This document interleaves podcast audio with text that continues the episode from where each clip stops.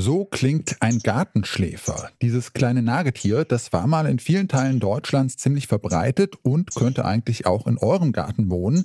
Aber falls ihr diese Geräusche noch nicht so oft gehört habt, dann liegt das vermutlich daran, dass der Gartenschläfer immer seltener vorkommt. In vielen Regionen ist er inzwischen sogar ausgestorben. Um auf die bedrohte Tierart aufmerksam zu machen, hat die Deutsche Wildtierstiftung den Gartenschläfer zum Tier des Jahres 2023 gekürt. Warum ist der Gartenschläfer so gefährdet und welche Folgen hat sein Verschwinden für unser Ökosystem? Das schauen wir uns in dieser Folge an. Mein Name ist Janik Köhler. Hi.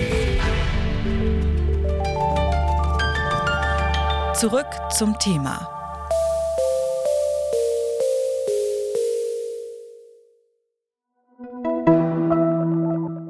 Nur ein kurzer Werbehinweis. Dann geht's los. Wenn es ums Klima geht, gibt es Weltuntergangsstimmung und Schulterzucken, dazwischen nicht sehr viel. Dafür gibt es jetzt Sonne und Stahl, den neuen konstruktiven Klimapodcast für Deutschland und Österreich. In Sonne und Stahl geht es um konkrete, evidenzbasierte Lösungen für eine nachhaltige Welt, die breitentauglich sind. Sonne und Stahl ist der Klimapodcast für alle, die Teil der Lösung sein möchten. Jetzt gleich abonnieren.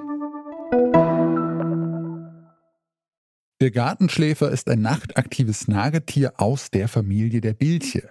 Er ist etwa so groß wie ein Eichhörnchen und gut an seiner schwarzen Augenpartie zu erkennen, die in etwa wie eine Zorro-Maske aussieht. Und er kommt nicht ohne Grund zu seinem Namen, denn er schläft ziemlich viel. Allein sein Winterschlaf dauert ungefähr ein halbes Jahr. Er gilt außerdem als sehr anpassungsfähig und trotzdem ist der Gartenschläfer in den letzten 30 Jahren aus der Hälfte seines ursprünglichen Verbreitungsgebiets in Europa verschwunden. Wie kommt das? Das hat mir die Biologin Anita Giermann erklärt. Sie arbeitet in der Landesgeschäftsstelle Thüringen der Naturschutzorganisation BUND und koordiniert dort ein Projekt zum Schutz des Gartenschläfers.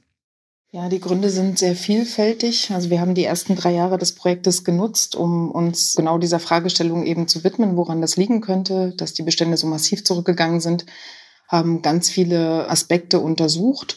Wir haben zum Beispiel den Kot der Tiere auf Nahrungsbestandteile untersucht, haben geguckt, ähm, könnte es eben sein, dass, dass ihm Nahrungsgrundlagen fehlen, was sich auch ein Stück weit bestätigt hat, weil rauskam, dass Insekten eine sehr wichtige Nahrungsgrundlage für die Tiere sind. Und wir wissen ja alle um das äh, gravierende Insektensterben. Von daher kann man schon davon ausgehen, dass das zum Beispiel ein Aspekt ist, der den Gartenschläfer ähm, ja definitiv betrifft.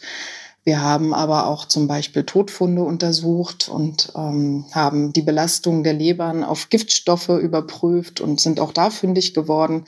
Also das Ergebnis ist, dass alle Tiere, die untersucht worden sind, äh, belastet waren. Dann wurde geguckt, ob es genetische Ursachen haben kann dass der Gartenschläfer verschwindet. Also es könnte ja zum Beispiel sein, dass die Populationen, die es jetzt in den Mittelgebirgen noch gibt, wie bei uns in Thüringen zum Beispiel, die ja mittlerweile sehr geschrumpft sind, dass die eben so isoliert sind voneinander, dass sie eben genetisch verarmen. Das konnte Gott sei Dank widerlegt werden. Also dem von genetischer Seite her, sage ich mal, geht es dem Gartenschläfer gut. Also der ist sehr divers unterwegs und sowas wie Inzucht und so kann man dementsprechend ausschließen. Das ist ein gutes Ergebnis gewesen. Das sind so, ja, im Kurzdurchlauf mal die wichtigsten Punkte, die wir herausgefunden haben. Okay, also nicht äh, die eine große Ursache, sondern viele verschiedene Aspekte, die zum Verschwinden des Gartenschläfers führen. Nun äh, scheint er ja vor allem so in Osteuropa stark abzunehmen und in Südwesteuropa, also äh, Spanien, Frankreich, Italien, noch relativ präsent zu sein. Wo kommen diese regionalen Unterschiede daher? Also wir haben uns ja jetzt in dem Projekt auf Deutschland konzentriert, aber auch da sieht man ja diesen Trend. Ne? Wir haben diese kühlen Hochlagen in den Mittelgebirgen, wo er eben tatsächlich noch als Waldart vorkommt und aber auch verschwindet. Und dann gibt es ihn im, äh, in den westlichen äh, Bundesländern, da vor allen Dingen aber auch in den Städten sehr, sehr häufig. Also da hat der Gartenschläfer augenscheinlich den Sprung in die Siedlungen geschafft und findet dort ja Dinge vor, die ihm bei uns im Wald offensichtlich fehlen. Also da geht's ihm sehr gut. Also dieser Trend ist auch da erkennbar. Letztendlich ist es natürlich so, dass die Intensivierung der Forstwirtschaft für den Gartenschläfer genau wie für andere Kleinsäuger große Auswirkungen hat. Also der Gartenschläfer ist zum Beispiel sehr an Bodenstrukturen, an Lücken und, und Höhlen und Spalten in Felsen gebunden oder ist darauf angewiesen, also ist sehr bodennah lebend.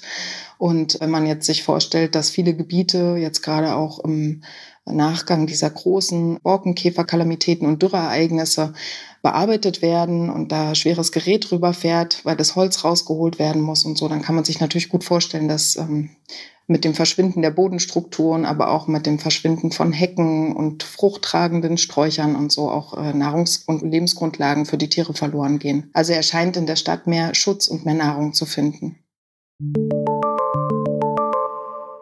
Der Gartenschläfer und alle anderen Tierarten natürlich auch, die leben ja nicht isoliert für sich, sondern sind immer Teil eines Ökosystems. Was würde es denn da bedeuten, wenn der Gartenschläfer ausstirbt?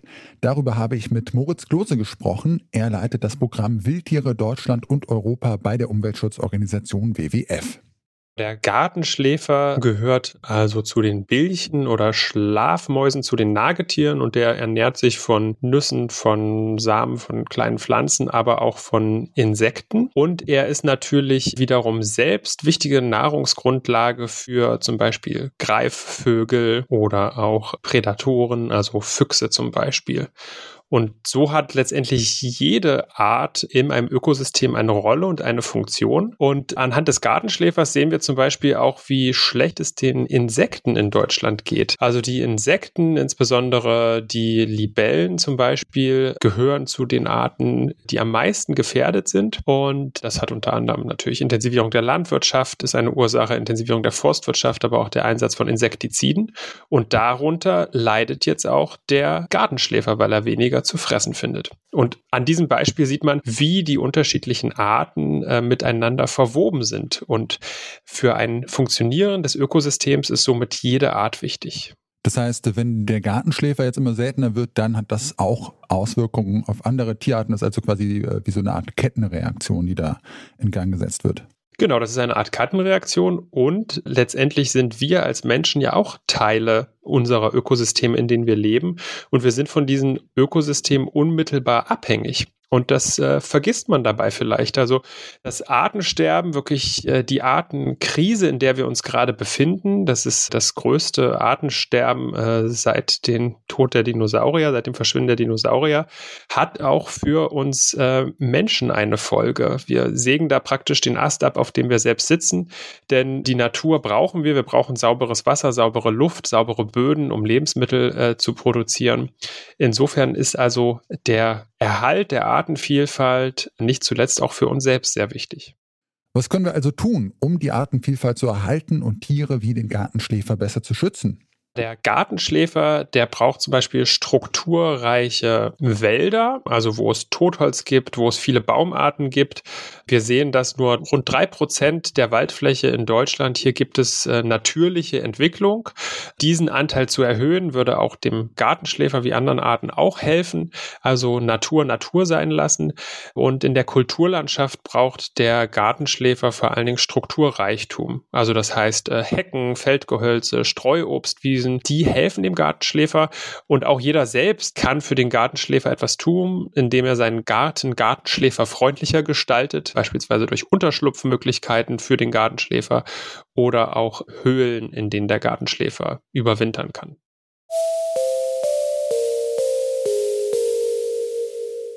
Der Gartenschläfer verschwindet immer weiter aus Deutschland und Europa und damit ist das Nagetier nicht alleine.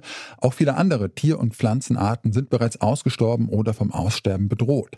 Das hat mit dem Klimawandel zu tun und damit, dass wir Menschen Ressourcen und Lebensräume übernutzen und zerstören.